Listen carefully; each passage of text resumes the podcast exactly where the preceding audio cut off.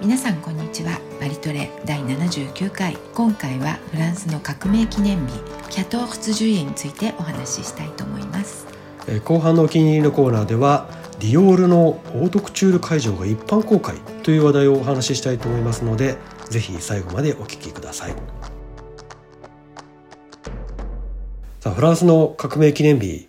ですねはい、はいキャトーフツジュイエということで7月14日とはいいうことですけどうも、んあのフランスではあのこの日のことを指すのにでも革命とか言ってないんですよね言わないですね革命記念日って言わないですねそうただキャトルズ・ジュイエって言ってたり、そうですねあと、うんフェットナショナルって言ったりしますけどね、ええ国民祭りみたいな感じですかねそうですねうんうんじゃあなんで革命って言わないのかって話は後でするんですけえど、えええなぜか日本ではどこから来たのかあのパリ祭っあてそういうケースが多いんですよねそうですね言ってますねねうん、うんなんでパリなんでしょうねあのね一説には、うんあのキャトルズ・ジュイエって映画が昔あって、えでそれを日本で、まあ、ロードショーするときに、はい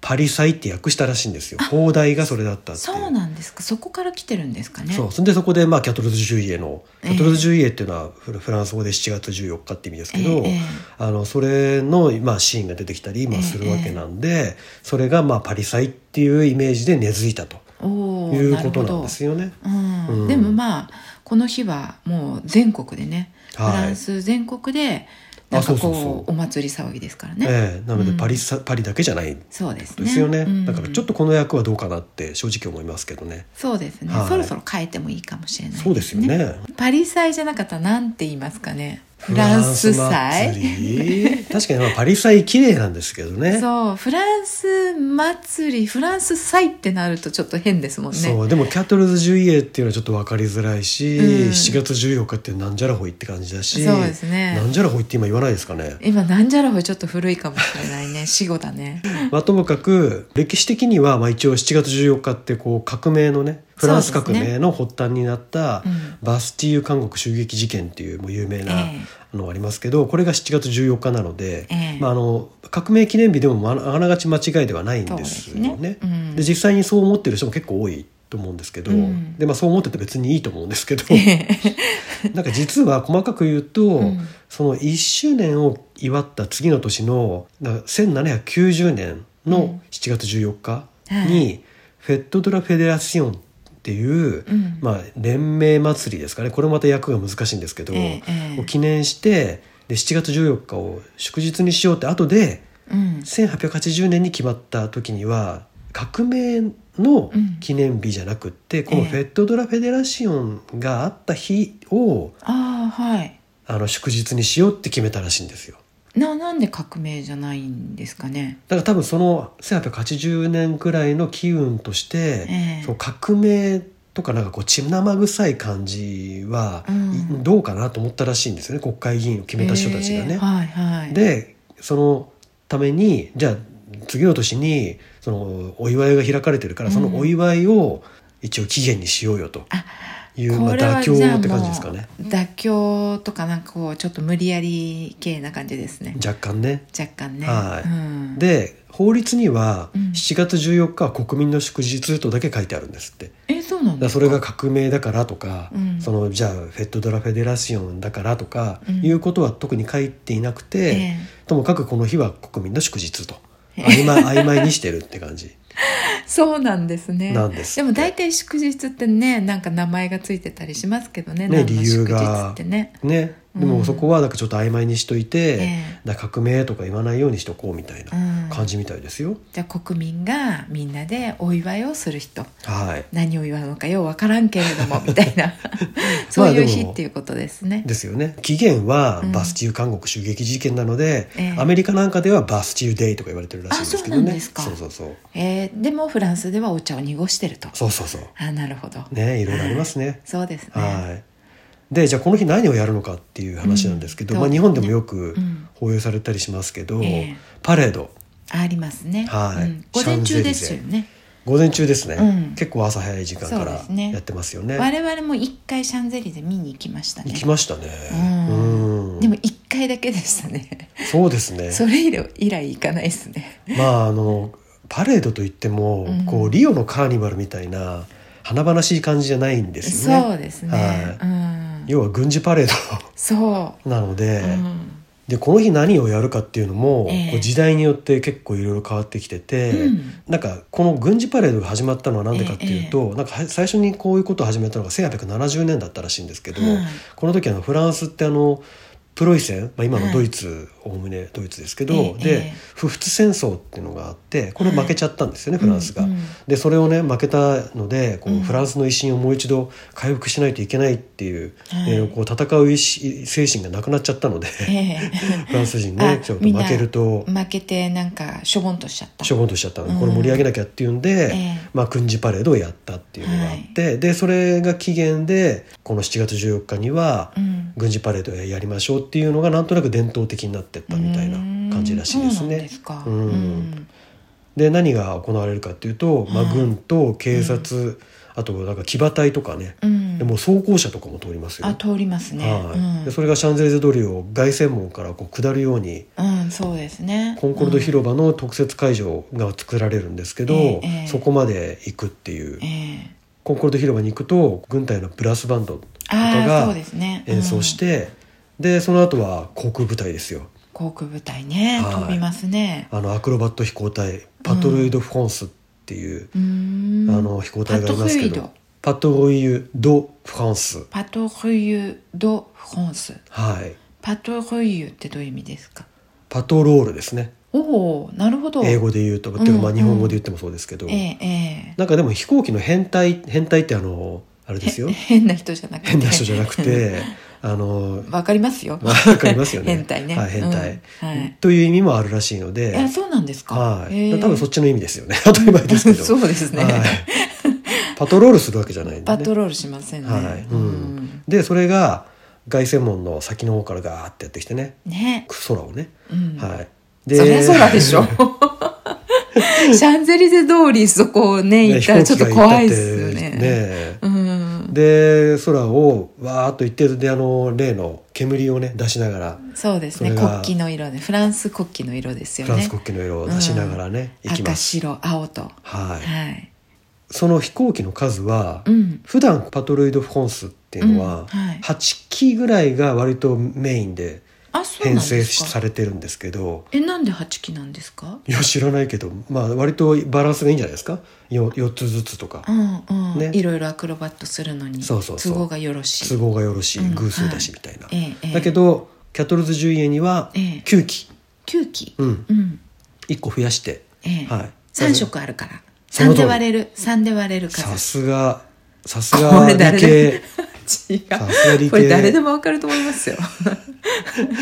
3機ずつね、はい3色赤白青はいをですね3本ずつ出すってことですそうねですね、要は、はいうん、3本ずつ出してギョーってそうそうそう轟音出しながらそうなん空ですよ飛んでくみたいなねこれ70年の歴史があるらしいですよアクロバット飛行隊あそうなんです今年でね、うん、結構,、結構すごいですねそうそう今年70年目なんですよ、うんだ戦後割とすぐにできたってことですかそうですね1953年に誕生したということで,、はい、でちなみに日本のブルーインパルスはいはいはいこれもね戦後あの初めて飛行隊が1958年、なんか戦前にもアクロバット飛行隊らしきものがあったらしいんであすけそどうなんですかあこういうのは伝統なんですねどこでもねねえ、うんこれどこから始まったんでしょうねこのあ飛行機でアクロバットするって相当危険ですよねやっぱりでも飛行機を操縦してそれにこうねたけてくると、うんなんかそういうことしたくなるんじゃないですか、そうなんですか、うんでそれをこう公式に見せるためにはどうしたらいいんだっていうこれ、ね、それをね、普段やってるとやっぱり危険危険行動みたいな感じになると思うんで、ええええええ危険行動をどのようにこうあの正当化するか正当化するかっていうことを皆さん考 えて、じゃあアクロバット飛行で皆さんを楽しませるっていうところに行くんじゃないですかね。ええでそこわかんないにですけど落ち着いたとはい、で飛行機はフランスだとアルファジェットっていう、うんこれちょっとマニアックな話になっちゃいますけど、ええええ小型攻撃機うーんと攻撃できるんですか一応、まあ、そういうこともあってるんですけど、まあ、でうんも主に練習機みたいですね。はい小型の練習機うでんそれを使って、ええでなんかこれフランスとドイツで共同開発した空軍の航航空機らしいんですけど、ええええそれが担当していると。はいで先ほどもお話ししたように、うん煙をねはい出すこれ割とあの日本だと真っ白の煙出してまあすけどそうですね、はいうんうん、あのフランスだと割とこの3色を出す機会が多くて、うんうん赤白青はい、はいそうですねうんこれなんかねタンクがやっぱりあるんですってねこう色のついた油みたいのがえ油にもう色がついてるんですかそうそう、うんでそれをうんエンジンの噴射口はいはいの後ろのところにはいこう噴射するんですよその油をそうするとそれが燃えては煙が出るといへえで色がついてる場合はその色で出てくるっていう仕組みらしいんですよね、さすがですよく知ってますねそういうことを調べたんですよあそうなんですか なんか結構なんかあの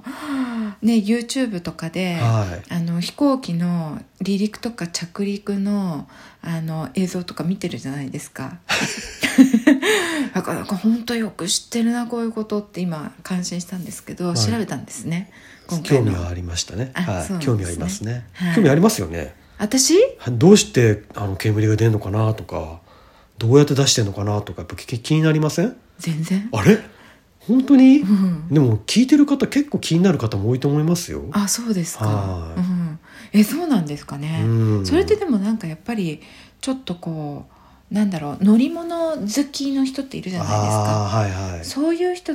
なんじゃないですかあなたほそら、れはありますトねラムとはかい地下鉄とか、うんねそういうところにもすごく興味があって好きじゃないですかこれなんでしょうねねどこから来るんでしょうねねその好奇心ね少年が結構ほら車とかうね、ん、あの消防車とかね消防車とかね好好ききですよじゃないですか、うんあれ不思議ですよねねね何なんでしょうね、でもほらやっぱりそれぞれ人の興味ってみんなうんもう個々あるから、はうん、だからまあそういうのに興味がある人がいたとしてもまああるんじゃないですかいまあ飛行機なんかだと結構多いですよねかっこいいしねかっこいいんだえ かっこいいですよね飛行機ねかっこいいんですかうんかっこいいあれ空飛ぶんですよだって まあまあ空飛びますよね空飛ぶように作ってるからねだけどあんな重いものでどうして空飛ぶのかとか あそれは思うなんであんな重いもので空飛べんだろうっていうのは、ねえ昔調べましたよだしやっぱそれがこう、いろいろとこう研究されて、うんデザインも磨かれて、ええ今に至ってるってことでも、うんやっぱりかっこいいって思いますよえねやっぱりなんか新しい車のデザインとかもこれはかっこいいなとかそういうのも思うんですか最近の車はこうなんでしょうね割とみんな似たような顔をしているのであんまり興味ないですけど、ええ昔は結構ありましたねああそうなんですはいねえじゃあ電車の形とか、うんうんトラムトラムはねでもね古いトラムあのポルトガルに行った時の古いトラムとかもうあーすごいそう燃でえてましたもんねやっぱり古い方がトラムはいいですねう、んはい、ものすごいもうあのトラムが走ってくる、うんこう走ってこうん丘を登ってきてこの曲がるところでずっと待ってましたよねビデオ撮るんだって言ってね 結構多くの人がやってると私は思ってたんですけどねそうなんですね、はいみんながやってると思ってうん、普通にやってましたけど、私はそのトラムを待ってるあなたをずっと待ってましたけどね まあ、いろいろ人それぞれね そうですねも好きな人がいますよねでこの先ほど9機あって、ええ3色三色を3機ずつで出すって話をしましたけど、ええええこれ2018年に、ええあのー一つね間違えちゃったんですよ色えどういうことあのこ赤白青じゃないですか、はいで3本ずつ、はいそれを青の3本目の一番端っこのところの人が色間違えちゃったんですよえ赤出しちゃったの赤出しちゃったのそう赤いタンクをつけちゃったらしいんですよなんか連絡ミスかなんかで気気づこうよって感じですけど気ねづこうよえそれ誰がつけたんだろいやーわかんない誰もスタッフだつけたんだと思うんですけど、うんあうのー操縦士さんじゃないですよねまさか操縦士さんは自分は青を出してるつもりだったかもしれないですよねあーだって分かってますもんね場場所がねそうですよねポジションがううんんあれは結構話題になりましたねあそうですかなんか私はい覚えてないかも、うんうんそうなんですよそうなんですか見事に赤くなってましたねあそうなんですね、それって YouTube とかで今見れますか見れますあじゃあちょっと後で見てみようと思ぜいますひぜひはい、うんまあでもあんまり気にしないというか、まあ、気にしていた人もいたと思うし本人は結構パイロットは、ね、パイロット真面目な人多いですからねきっそとうですねでも気パにイしロたッと思いトさますんけもどそうだけどそのスタッフさんつけちゃったスタッフさんは、ねもう本当に頭抱えたでしょうねやっべえって感じでやすよっねちゃったと思ったでしょうねうんもう世界中が見てますからね、何しろ、ねえでもなんか世界中で見てる人はおーって感じですよ やっね たーっていうね感じだったとそ思ういいますうけこどうハプニングねねえあ来たよフランスみたいなねそういうなんかこう話題性を提供したっていう意味では、そうですあねのそのスタッフさんもなかなかやるなって感じですね。もう二度と間違えるなとうん、語り継がれる話ですよねきそうっとですねね。うんこのフランスの国旗といえばちょっとまた話がずれますけど、ええあの最近といっても2020年ですけど、何気にこう色が変わったんですよね。ねえそうなんですってうね、んうん私もなんかそんなに気にしてなかったんですけど、はいなんか青の色が濃くなったってそうそう、うんマクロン大統領が決めたらしいんですけどあそうなんですかマクロン大統領マクロンが、うんなんか大統領は一応ねこれねフランスの法律で別にこれは、あの何色っていうか、まあ、色は決まってるんですけどもちろん、はいあのどの色っていうふうに確実に指定されてるわけじゃないらしいんですよねさ。んあそうなんですかでもだってフランス国旗とかってもうね、うんあれあの色で出来上がってるじゃないですかそうですねだからその時その時では、うんあの決まってるんですけど、うん青が濃くなってだから我々もほらちょっと、えなんか暗い色になっちゃったねみたいなそうですイメージありましたよねうん、割と濃いですよねそう比割べとて濃みいんでるすとよわ。かりますけどねそうで、うんなんかフランス国旗っぽくないなみたいなイそうですねメージでいたんですけど、ど、実はむしろ濃いのが伝統的というかそれがもともとの色だったらしいです。そうなんですかそうえでじゃあ誰かが途中で変えたんですかそうジスカール・デスタン大統領っていううん、人があやっぱり大統領が変えてるんだ大統領が変えたんです明るく変えちゃったんですって、うんその時えに。えでヨーロッパの青い旗あるじゃないですか、はいはいあの色に近づけようっていうんで明るくしようって言ってへー1974年にはい変えて、ええで今回はだから元を戻したって感じなんですよねあどちらかというと。そうなんえなんで戻そうと思ったんでしょうねやっぱ結構マクロン大統領って、うんあのフランスの伝統とかうん、そういうところに結構あの大事にしたい人じゃないですかうん割とこうなんか経済的な面ではいろいろ新しくしたりとか、えあの改改革したりとかうんしてる割には、うん結構ねそういうところでは伝統的な人なんですよ古臭いまあ古臭い保守派なんですよねああそうるい意うと味ころねでねそういうところは。うんうんでそうしたんですけれど、ええ最初はなんかねあの何も言う公表しないでいきなり変えた変えてで、うんそういうふうにしましょうっていう通達はもちろん政府の中で出してたんですけど、ええそれを後からジャーナリストが1年ぐらい経った後に、うんこうこういうことがあったよっていうことを報道して、うんで初めて国民が「えなんそうなの?」みたいな感じだったらしい 結です構。みんな気づかなかったですよね ね、そう、うんで今はなんかねパントーンっていう色見本っていう、はいええ色見本帳のなんかスタンダードな世界的な標準の色があるじゃないですか、はいこれで言うと、うん青が 282-C はいで赤が 186C うんというふうに、まあ、言われてるっていうか、まあ、でもそれをもう別に法律で決めてるわけじゃなくて、はいまあ、それに近いだろうとおーいう感じらしいんですけどねそうなんですねかなり濃い色になってます。うんそうではいすねえ赤も濃くなったんですか赤もね若干変わりましたね。あそうなんですねはい。もう青はもう明らかに変わったなっていう感じですけど赤もそれに合わせてちょっと濃くしたりしてるんですね青はかなりこう藍色的な感じそうですねね濃い感じですよね、でそのパトレード・フランスが行きますうで、んその後うん、うんに今度戦闘機とかねそ補給機とかがううんガンガン通っていくんですようんこれもなかなかすごいですよねこうパリのど真ん中をそういう戦闘機系のものが走通っていくってことはまあまあそうそうないので、うん結構な轟音ですよねすごいですねうん音がねなかなか見ものですよ今あれに心を震わせて楽しみにしてる人もたくさんいるんでしょうねいやいっぱいいると思いますよなかなかね毎日見れるものじゃないですからねねうんあのフランスだとあの航空ショーっていうのがあのちょうど6月のはい終わりくらいにあったりしますけど、それに行くような人たちはもう、うんワクワクしながらこの日を待ってるんだと思いますよもうね。望遠レンズつけたカメラを構えてああそうそうそう、うんね大体こうセーヌ川沿いとかにいると割と見やすいんじゃないかなと思いますよね。あそうなんだ凱旋門からはいずっとシャンゼリゼの上空が一応まあメインのはい飛行ルートになってくるのええでええそれに合わせていくとうこんうセーヌ川沿いは割と見やすいんじゃないかなと思いますよねうん。なるほど。はうん。もし興味ある方はぜはいひそちらの方へそしてちょっと時間を空けてはい。花火をやります夜ね。夜ね、うんはういん場所はエッフェル塔に変わります、うんはいはい。と言ってもこの時期日没が遅いんですよそうなんですよ。そう夜明るいですからね。ねえ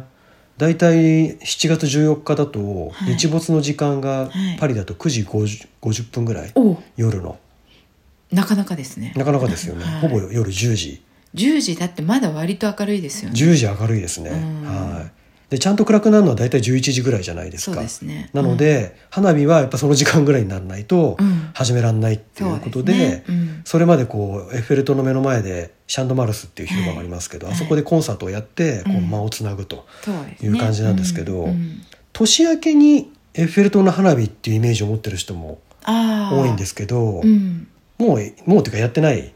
そうですね、はい年明けはどっちかというと凱旋門そうなんですよね。ですよねうん、で基本的にはパリの花火といえばこの7月14日ということそうでですねみんなが楽しみにしているエッフェル塔の花火なわけですけど。なんかね地方の方でも、うんいろんなところで花火上がるらしいですよ、あそうですか、うんエッフェルっ塔だけじゃパリだけじゃなくて、ええええええで場所によっては7月13日に上がるところもあるらしいですおね、へ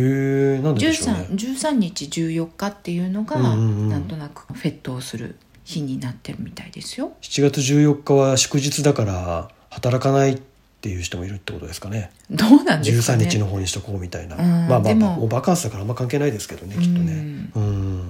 で花火を打ち上げてる場所なんですけど、ええええまずエッフェル塔自体おう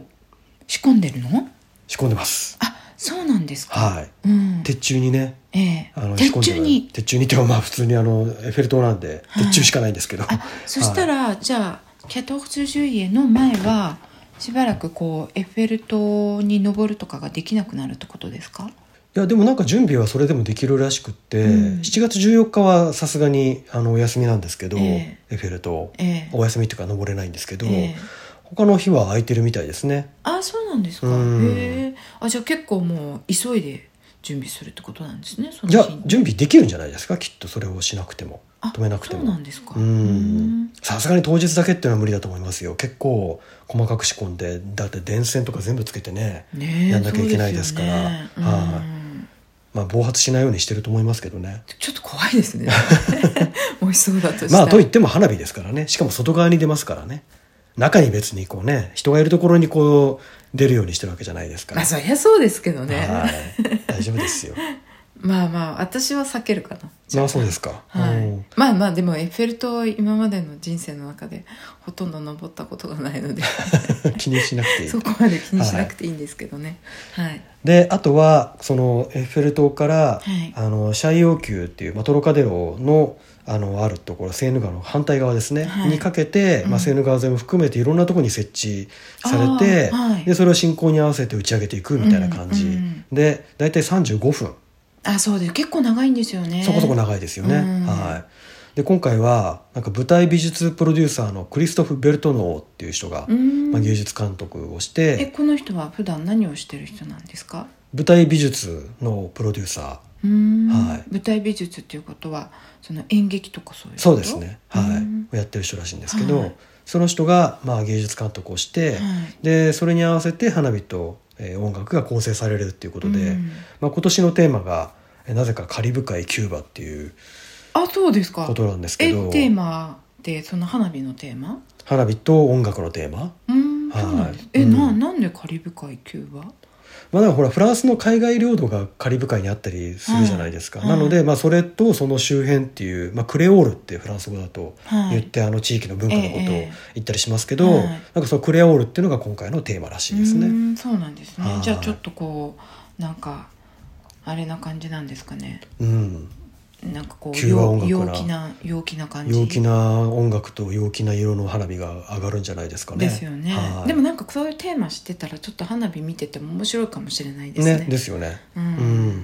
ちなみにはい花火の予算おおはい去年は60万ユーロだいたい60 1万億円弱ぐらいですかね。 1億円はいうん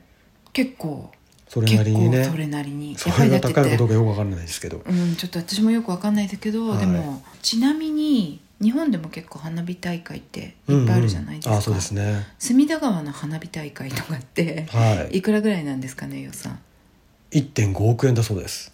おお1.5倍総予算。総予算っていうのは、はいこうなんかいろいろ花火だけじゃなくって、うんそれに対してこうなんかテント作ったりとあーはいかはい救護室があってとかトトイレ作ったりとかなんかそういうのに全部ええかけるお金あと警備とかね、ああそうね警備ね、うん、そういうのを入れれると1億5千万ぐらいらしいですねああそうなんですね、うんじゃあ本当にそれも大規模ですね大規模ですねだからやっぱりもうできるだけ多くの多くの人に楽しんでほしいであすそよりねゃそうですねううんんもう経済効果がなかったらねそうですよねはいもったいないんでうっていうことでそうですねはいうん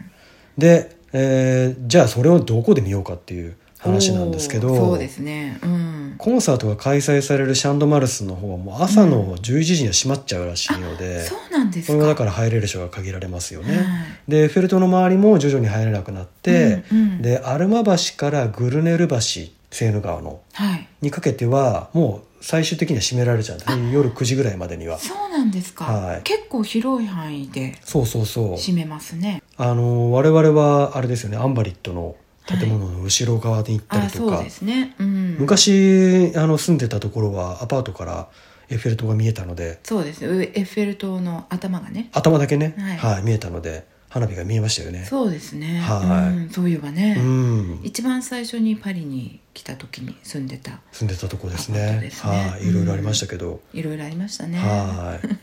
まあエッフェル塔の見えるとこであると花火が見れるので、うんあの例えばパリのあの端っこの方の大きな公園とかでああそうですエねッフェル塔が見えるところとかもありますけど、そういうところからだと、あのもちろん遠くはなりますけど、ええ花火は見れると。そうですね、うん二十区の方とかでも結構あの丘になってては登ってるじゃないですい、か、うんうんうこん、の丘の上からとかでも見える場所そうであすりねますもんねううんあとまあお金があるというかそこまであの頑張ってみたいという方であれえば、えモンパルナスタワああはいはいはーいの,、あの上の方にレストランがあったりしますけど、ええええそういうところではこうイベントとしえて、え花火を見ながらああ食事をしまそうしましょうぜとしいましょううぜイベントがあったりするんですよね。 そうなんですね、はいまあ、かなり予約は殺到というかかなでりしょうね前から埋まっちゃうんだと思うしですけど、うんはかあとはもうゆっくりするならうちで見るです ねい、テレビでですねテレビでやってますので テレビでやってはまいすね、あのうんフランスの有名なステファン・ベルヌさんっていうね、あの男性のこう歴史語りで有名なはい人がいますけどこの人が司会をして、あそうでしたっけ、はいあの人司会でしたっけ割と毎年そうすですね今年もそのようですけどあそうなんですね、はいステファン・ベルヌさんはい ちょっとなんか喋り方に癖がありますよねかなりね、うんうんうんでもあれがこう根付くとねもうああの人が語るとみみんなこう歴史を語ってるかのように見え聞こえるっていう不思そうですね議なね不思議ですねありますよね。さあそしてはいこういろいろこれ公式の行事がねいろいろと今出てきましたけど、ええあのこの行事よりもフランス人たちがこうワクワクこう盛り上がるっていう行事がこの日はええ行われるわけですけど、はいバルド・ポンピエバルデ・ポンピエ 直訳すると消防士の舞踏会っていうことですけそうどですね まあ、消防署が主催するお祭りみたいなものがなぜかこの日の伝統行事になってるとそうこれは面白いですよこれもねあのパリだけじゃないんですよあ結構フランス全体でね、うんフランス全まあそりゃ体そうですよのねいろんな地域のはい消防士たちがこれを企画していつから始まったんですかねこれなんかね1937年から始結まっ構たらしい伝で統があるすすごい伝統的な行事なんですよよだからもう本当舞踏会なんではいみんなで音楽かけて踊ったりとうんかうんうんなんかねそういう行事なんですよねなんかこう消防士なんで結構こうやっぱり男子うんじゃないですか、まあ、女子もいますけどもちろん、うんあのこうあれですよねどイメージとしてはこの消防士の男子が見たいみたいなうん雰囲気がフランス人女子の間にあ,、あって、ええこうそのキャトルズ・ジュイエのバルデ・ポンピエは行かなきゃみたいな感じがありますよねなんかね。なんかフランスの消防士人気ってすごいですすよねごい、子供からね大人の女子までねうんうんこれは何なんですかねわかんないまあでもかっこいいす普通にかっこいい、やっぱり鍛えててそうそうこうモリモリしてうてん、命をかけて仕事を命をしかけてて仕事危ない仕事をしてるっていうこの勇気があってみたいなでバルド・ポンピエのこの、うんねそういう時には、ええ羽目を外してこうダンスをしてでもうだからそういう筋肉質な人たちだか らもうダンスもかっこいいわけですよそうなんですかね。いや結構こうね見てね YouTube で見てたりとかすると、なんか結構それに合わせてこううんみんな練習してるし、えなかなかダンスも綺麗な感じですよ。そうなんですかは。なんかね私あのアトリエのはい同僚たちに、私はまだまだこう本物のフランス人になってないって言われるんですけい、ど、ああはいトゥール・ド・フランスとはいはいバルド・ポンピエうん うん。これを経験しなければ本物のフランス人になれないって言われまよしくわかんないんですけど、はいどういう意味ですか。た よくわかんないけど、はいそのくらいこうフランス人女子にとって大事なものだと結構フランス人女子はなんかそういうこうあれですね体育会系みたいなうん、こう男気みたいなところに、うんこう割と素直にこう反応しますよね。なんかね前にはい。みんなでご飯食べに行った時があるんですよ、うんうんうんでその時にその選んだレストランのと道路挟んでま、はい真向かいがうんうん消防署だったんですああよ、はいはいでちょうど夕方で消防士さんたちが、はいはいみんな若い消防士さうんんうんうんたちが、なんかね短パン姿であその道路上でなんかね訓練なのか、まあ、トレーニングなのかうんうんうんしてたんですあよ、はいはいそしたらもうみんなもう釘付け食い付けですよ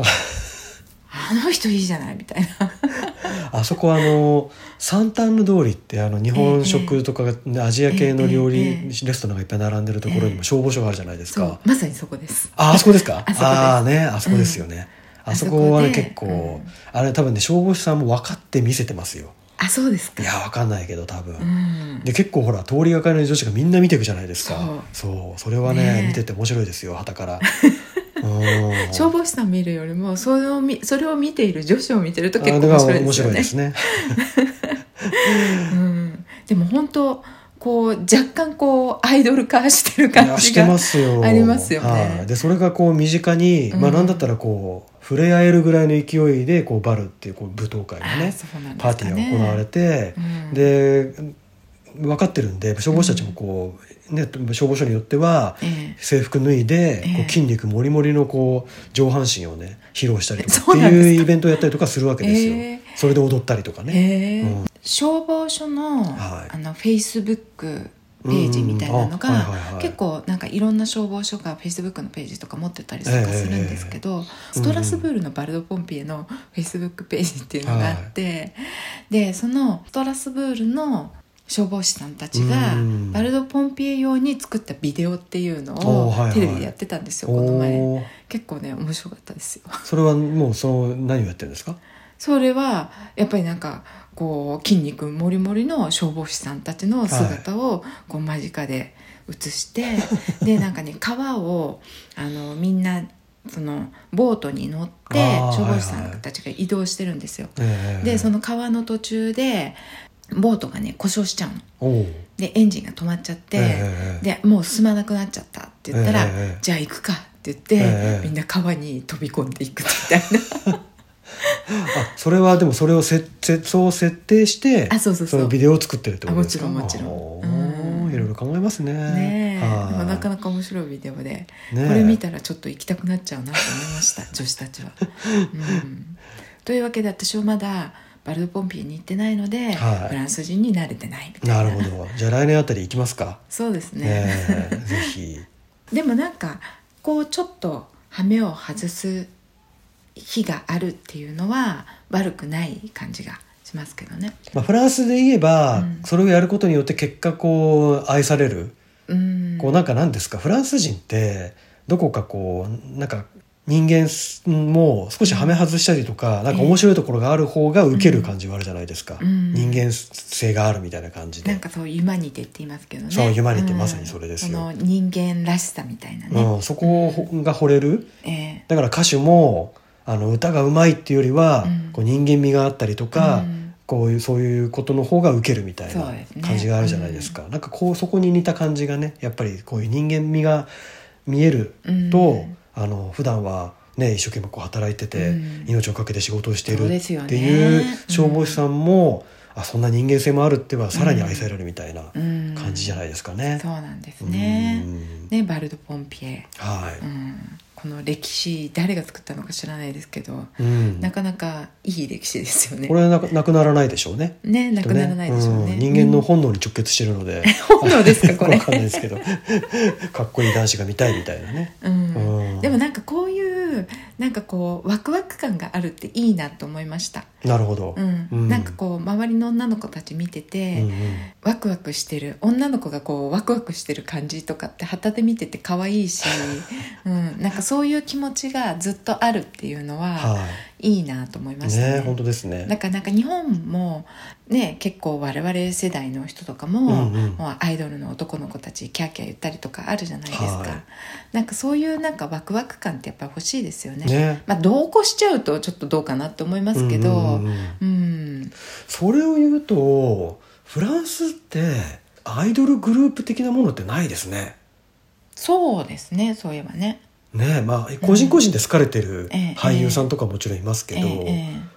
で多分モデルさんとかでね好かれてる男子とかいると思うんですけど、アイドルグループとか,、うんなんかいわゆるこう男子アイドル、まあ、女子もアイドルみたいなのがあんまりこう日本や韓国みたいにいる感じじゃないなと思って、やっぱりなんかアイドルグループっていうとなんかアジア系ですよねそうですねやっぱりあれって特殊なんですね。ねうんうんまあそれぞれ国それぞれのこうお国柄みたいなのがお国柄そういうところにも出てくるんですか本ね当ですねでもフランスでもすごくこう K p o p のアイドルとかねすごく受けてるじゃないいでやす受か、けてますよ、うんはだからやっぱりそこは全世界共通い、で、うんみんながこうこうワクワクするところなんでしょうねそうですね、うんはでもそのバルド・ポンピエがこう全世界的にワクワクするかちょっとわかんないいですそれはちけょっどと違ねうと思いますけど ねはいということでキャット・オズ・イエのはいお楽しみでしたねそうですね。7月14日のいろんな風景をそうですお届けとねいうことで、はいはい、あの YouTube とかだと結構見れるので,、そうですね。そういう映像をぜひ探して見ていただけるとそれもフラン楽スしいのかなと風思い景ます、ということで、はい、7月14日のフランスお届けしました。はい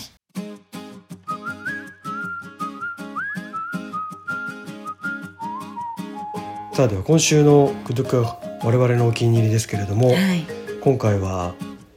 ディオールのはいオートクチュールコレクションの会場が一般公開されたという話をね、そうでしすたいとね思いますが、これここ数年毎年毎回はオーい、トクチュールのコレクションの後にディオールがみた公いで開すね。してるんですようね。ん、うんで今回我々も行ってきたんですけど、は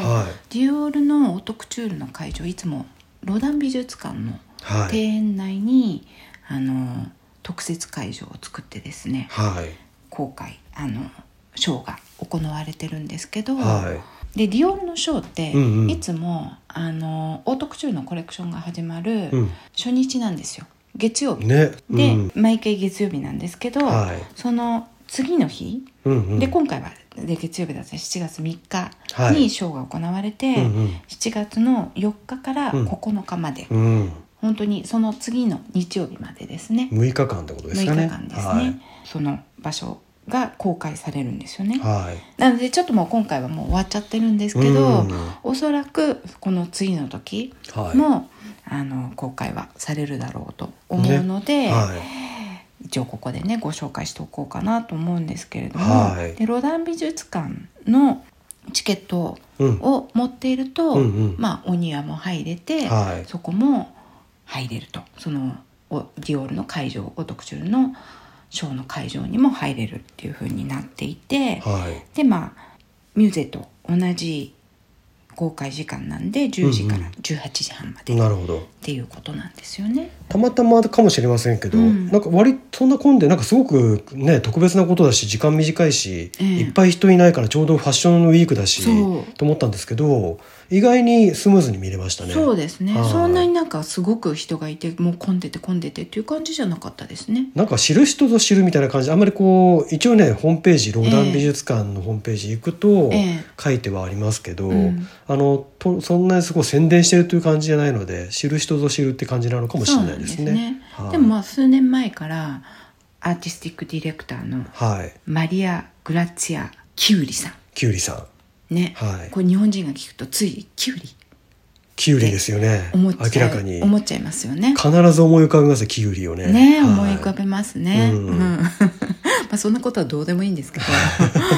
この人になってからうん割ともうあの毎回そういうスタイルで最近はやっていて、はいでこの長いね長方形の、えあの会場なんですけど、ええその会場の壁をえ刺はい繍で飾るっていう。これがすごいですよごい、うん、もう全面ですからいやね。知らないで見てたら絵かなと思いますよあね思いやまっぱすりねねうんうん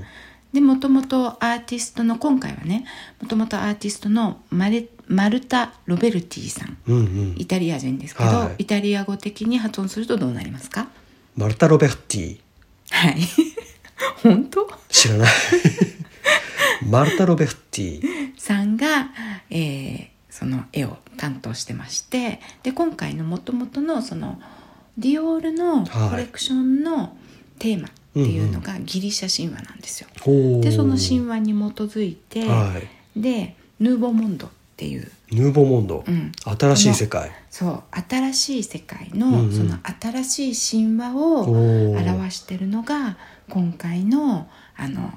壁の絵なんですよ。なんだかさすがですねマリア・グラツィア・キウリね。この人は本当いろんなことを考えてうん、美しくちゃんと物語を仕立てますよね、そう本当になんかね物語があるなっていう感じがしますこの人の。うんねうん、なんかその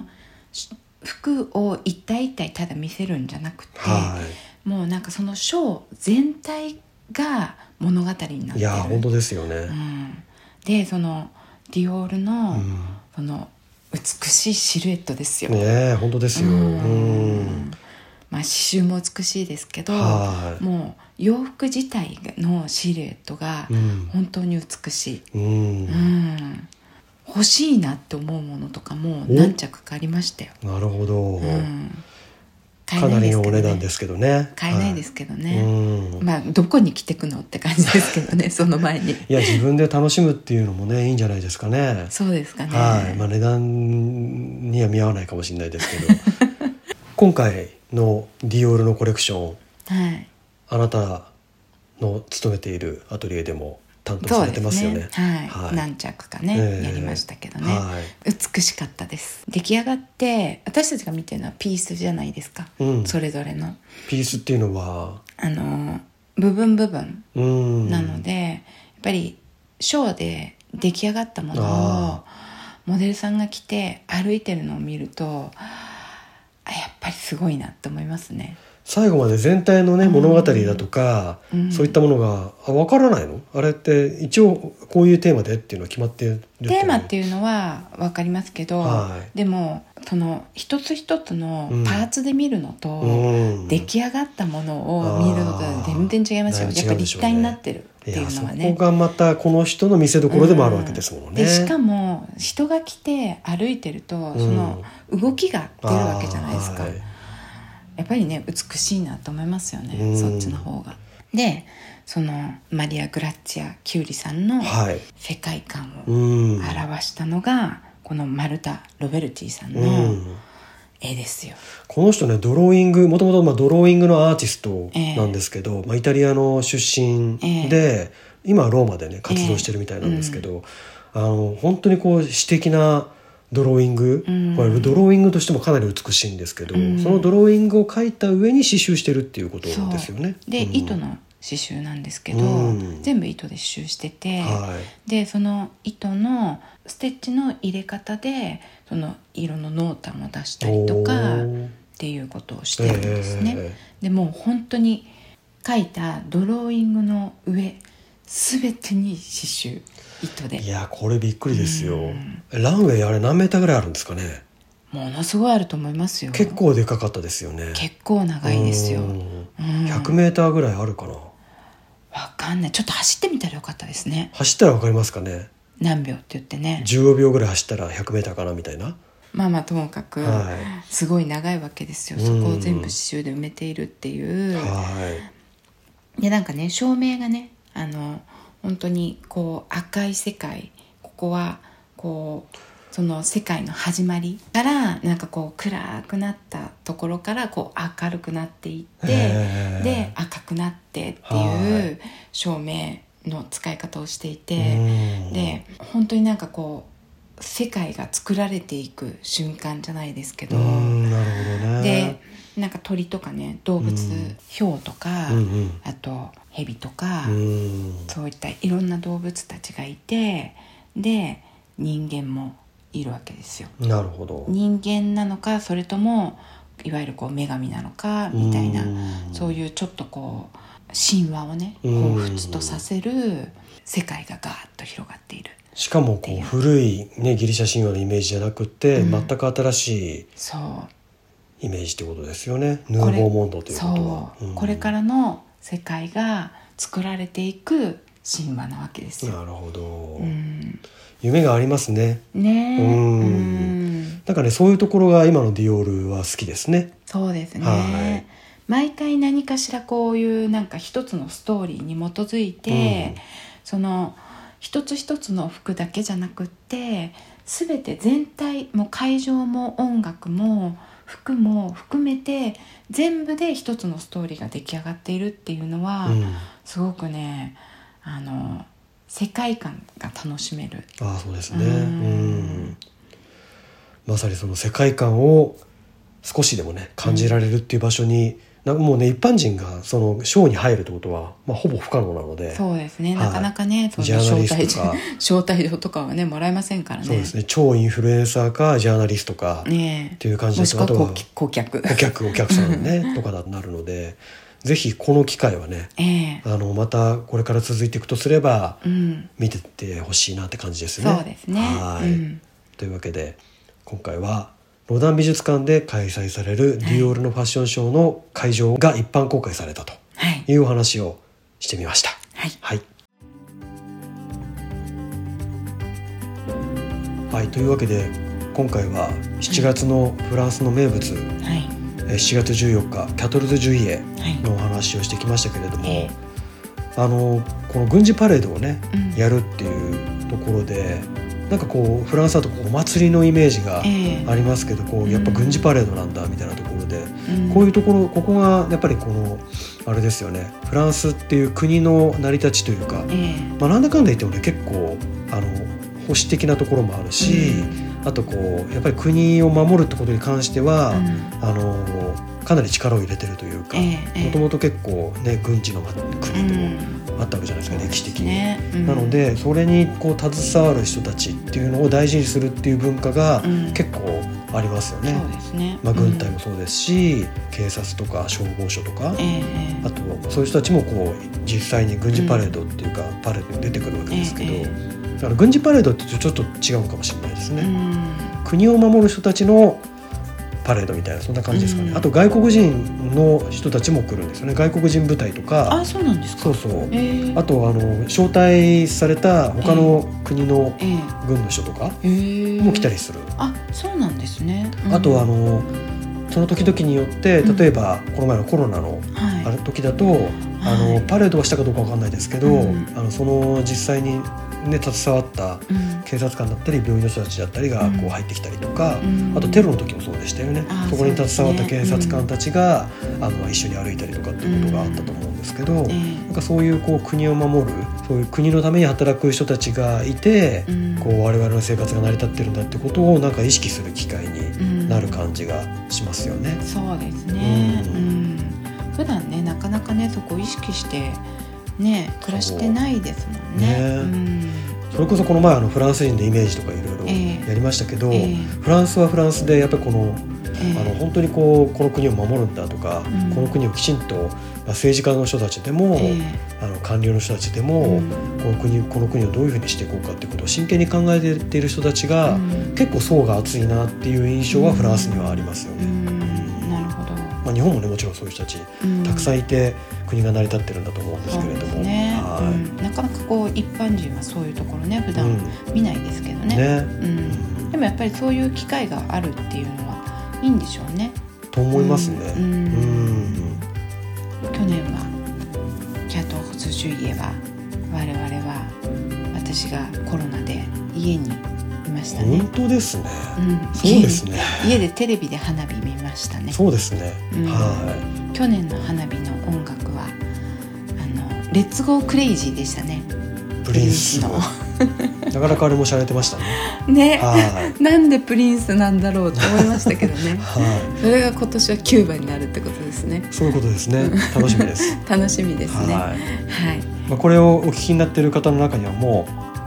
う14日が過ぎてええから聞いている方もいらっしゃると思いますけれども、ええはい、改めてねこういった背景があったってことを知っていただけるとまた深くフランスを知ることができるかなと思います。そうですね。は。はいい今回も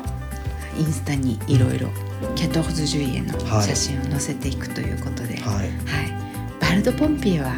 乗らないねでもなんかそういうところに行ってちょっと踊ってみるのもいいかもしれないですねですね。うんはい、じゃあちょっと来年あたり 踊りますか戻りますか。